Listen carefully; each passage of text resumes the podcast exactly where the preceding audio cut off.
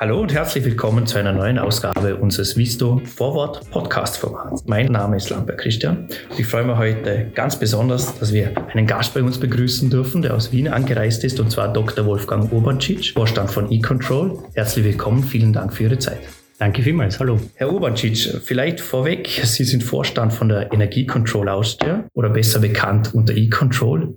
Was macht denn die E-Control genau und was kann man sich darunter vorstellen? Was macht ein Vorstand von so einer Organisation den ganzen Tag? Die E-Control ist die Regulierungsbehörde für den Energiebereich. Was heißt das konkret? Wir sind äh, jene Behörde, die äh, die Energiemärkte für Strom und Gas überwachen. Wir wurden eingerichtet vor über 20 Jahren als man die Liberalisierung der Energiemärkte geschaffen hat. Seitdem kann man ja seinen Strom- und Gasanbieter frei wählen. Und wir schauen darauf, dass das alles auch funktioniert. Ähm, wir monitoren die Märkte. Äh, wir schauen auch, dass es den erneuerbaren Ausbau gibt. Äh, es gibt aber eine Sache, die wir nicht machen können, weil das in den vergangenen Monaten sind wir das immer wieder gefragt worden. Wir können nicht die Energiepreise festsetzen. Äh, das obliegt dem Wettbewerb. Das einzige, äh, wo wir die Preise festlegen, das sind die Netztarife. Das heißt, alles, was mit den Strom- und Gasnetzen zusammenhängt, das legen wir an Preisen fest, weil da gibt es in den jeweiligen Bundesländern nur in den jeweiligen Gebieten nur einen Netzbetreiber, das sind Monopolisten. Mhm. Und vielleicht nochmal die Frage, was macht jetzt ein Vorstand genau? Der Vorstand der E-Control ist sozusagen der, der, Chef dieser Behörde. Wir sind 120 äh, Kolleginnen und Kollegen äh, mit unterschiedlichsten äh, Hintergründen, juristisch, ökonomisch, technisch.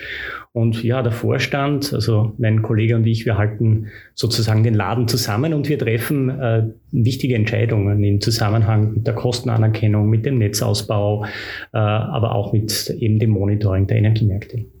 Sie haben vorhin bereits ausgeführt, die E-Control als ganz zentrale Stelle im Energiesektor. Ein großes Thema ist auch die Nachhaltigkeit im Energiesektor, ein viel diskutiertes Thema, nicht nur im aktuellen Zeitfenster, sondern auch schon davor. Wie nachhaltig kann denn eine Energieversorgung überhaupt sein? Was ist ein realistisches Ziel? Was ist erreichbar? Also das Ziel ist hundertprozentig nachhaltige Energieversorgung. Die Nachhaltigkeit äh, hat sich in den vergangenen Jahren als ein zentrales Ziel etabliert. Wenn man sich anschaut, was sind denn so die Ziele der Energiepolitik? Die Energie muss sicher da sein. Das heißt, sie muss für uns alle ununterbrochen verfügbar sein. Sie muss leistbar sein. Das ist auch ein großes Thema. Hat es äh, ja, große Themen gegeben jetzt im, im vergangenen Jahr. Und sie muss nachhaltig sein. Und eben dieses Nachhaltigkeitsziel, das hat immer mehr an Bedeutung gewonnen.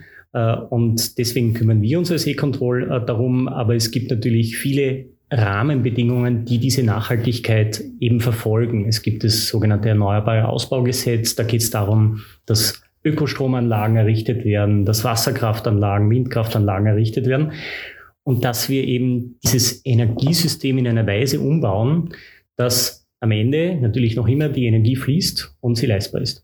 Können Sie unseren Zuhörern und Zuhörerinnen auch einen kurzen Einblick geben, wie steht denn Vorarlberg im nationalen Vergleich da? Man muss immer unterscheiden zwischen der Stromversorgung und den übrigen Anwendungen jetzt überhaupt was Energie betrifft. Ja. Aber bei der Stromversorgung äh, steht Vorarlberg, im Übrigen ganz Österreich, aber Vorarlberg noch ein Stück besser ganz, ganz ausgezeichnet da, weil Vorarlberg verfügt über die großen bekannten Wasserkraftwerke, mittlerweile auch über viele Photovoltaikanlagen. Das Einzige, was wir in Vorarlberg nicht haben, sind Windkraftanlagen, aber da passt die Topografie nicht so. Und äh, ja, also dort, wo man Windkraftanlagen errichten könnte, da sind sie sehr, sehr weit weg von einem Netz und von Verbrauchern.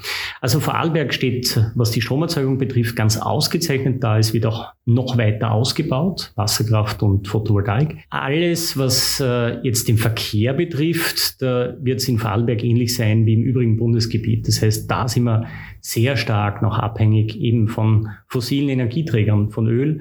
Und da müssen wir halt schauen, dass wir in Richtung Elektrifizierung kommen. Und auch was die Raumwärme betrifft, ist es schon so, dass äh, es nicht wenige Haushalte in Vorarlberg gibt, die natürlich auch mit Gas heizen. Und wir sollten miteinander schauen, dass wir österreichweit von diesen in Summe einer Million Haushalte, die mit Gas heizen, möglichst rasch wegkommen und Gas aus der Raumwärme rausbringen. Sie haben gerade gesagt, Vorarlberg steht da grundsätzlich recht gut da, gerade auch was die Wasserkraft betrifft. Jetzt ist gerade auch das Thema in der Bevölkerung Blackout ein sehr großes Thema. Ist da auch die Energieversorgung damit sichergestellt oder welche ja, Alternativen, welche Aktivitäten würde es da brauchen, um eine Sicherstellung der Energieversorgung und auch eine leistbare Sicherstellung garantieren zu können? Die sichere Energieversorgung ist, wie bereits erwähnt, ein ganz zentrales Ziel und die Energieversorgung und auch Stromversorgung in Österreich ist auch sicher. Was wir schon in der Vergangenheit immer wieder hatten, und das wird es auch in Zukunft geben, das sind regionale Ausfälle.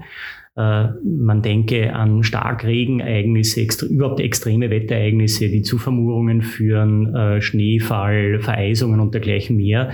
Und da verwundert es nicht, wenn man in einem Seitental ist und wenn die Bäume auf die Stromleitung kippen, dass dann die Stromversorgung unterbrochen ist. Wir haben aber in Österreich ganz ausgezeichnete Zahlen, was äh, die Ausfallszeiten betrifft, nämlich sehr niedrige. Insoweit sind wir hier in Österreich sehr gut gerüstet, dann auch, gerade auch in Vorarlberg.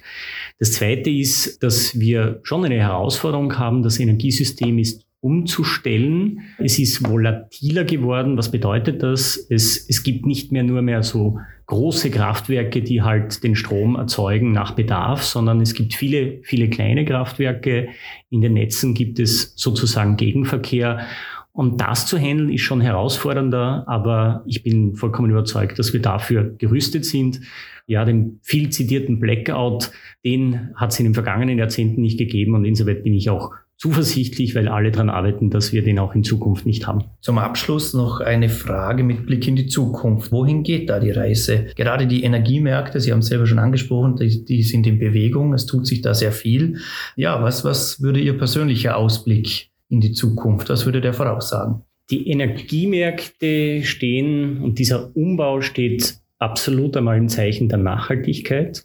Es geht aber auch darum, stark noch weiter eine Digitalisierung herbeizuführen und es kommt zu einer ja, Verbreiterung der Erzeugung. Manche sprechen von Demokratisierung, ja, indem äh, ganz viele äh, Menschen in diesem Land über ihre eigenen Stromerzeugungsanlagen verfügen in Form von Photovoltaikanlagen und da gibt's dann Speicher und da kann man den Strom zu Hause eben sozusagen lagern. Ich glaube, man muss zwar jetzt nicht das Ziel haben, dass jeder Haushalt energieautark ist, weil es hat auch einen großen Vorteil, dass man vernetzt ist und dass es Unternehmen gibt, die für diese Versorgungssicherheit eben Sorge tragen. Aber es wird, es wird bunter werden und es gibt neue Marktmöglichkeiten auch für andere Anbieter. Wir sehen jetzt schon die Entwicklung von sogenannten Energiegemeinschaften, wo man den Strom austauschen kann unter Nachbarinnen und Nachbarn. Es gibt im, letztlich aber dieses Bild einer, einer Energiezukunft, wo Energie im Überfluss da ist, wenn wir sie benötigen, aber auch immer da ist, wenn wir sie benötigen zu dem Zeitpunkt und gleichzeitig, dass diese Energie aber nachhaltig ist und in andere Bereiche, gerade der Elektrifizierung, wir hineingehen, dass man die fossilen Energieträger auch aus dem Markt drängen. Genügen dafür die Techniken, die wir heute haben, oder braucht es dafür auch noch große Innovationsschritte? Die Techniken, die wir haben, sind schon einmal sehr gut, aber wir müssen sie fortentwickeln. Dazu braucht es eben die Innovation.